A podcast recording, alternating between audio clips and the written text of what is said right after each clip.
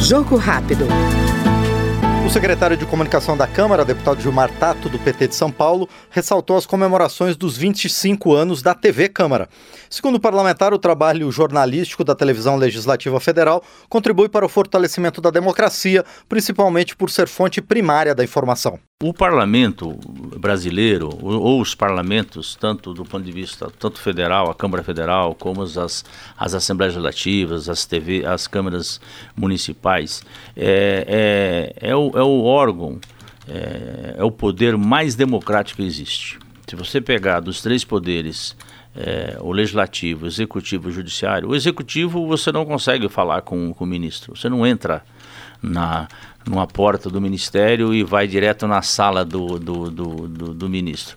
O judiciário, então, nem, nem se fala, você não consegue falar com o juiz. O juiz é totalmente é, inacessível, a não ser que você tenha advogado, você terceiriza. No legislativo, não. Aqui qualquer cidadão, cidadã entra na Casa Legislativa, se dirige a um gabinete do, do deputado, se o, gabinete, se o, deputado está lá, pega o deputado no corredor, pega na, na próximo a, a, ao plenário, na, na, nas comissões. Então, essa, é, isso, isso é importante pela relação que tem direto com o povo e representa o povo brasileiro. Quer dizer, o deputado federal ele representa o povo brasileiro, independente do, do estado que ele, tá, que ele foi eleito. Então, isso tem que ser valorizado. Isso tem a ver com a democracia, tem a ver com a participação popular, tem a ver com a interação do, do, do da população junto a, ao parlamentar e, e ao parlamento. E, e, é evidente que as pessoas têm que trabalhar, têm que cuidar da sua família, é, todo, todo tem seu, sua rotina no dia a dia.